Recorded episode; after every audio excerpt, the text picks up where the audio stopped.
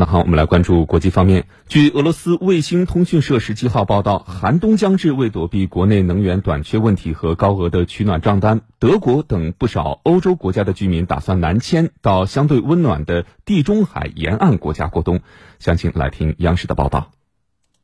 希腊克里特岛的房产经纪人表示，在向其咨询南迁事宜的客户中，约百分之八十来自德国，其余来自法国、英国和斯堪的纳维亚半岛国家。这些国家的居民大多打算十月底起在克里特岛租住半年。在德国客户中，退休老人占大多数，也有一些可居家办公的上班族。克里特岛小型旅店经营者也表示，有不少德国顾客询问冬季住宿套餐，还有德国养老机构有意组团带老人来过冬。过去两周，德国出现寒冷天气，在南欧置业或寻求长租的德国人明显增多。已在克里特岛置业的德国人认为，地中海沿岸日照充足，有助于房屋保暖，可以最大程度降低取暖费用。为应对能源紧张，德国多地采取措施节约用电。面对高额能源账单，一些德国民众甚至囤积柴火，打算用古老的燃木取暖方式挨过寒冬。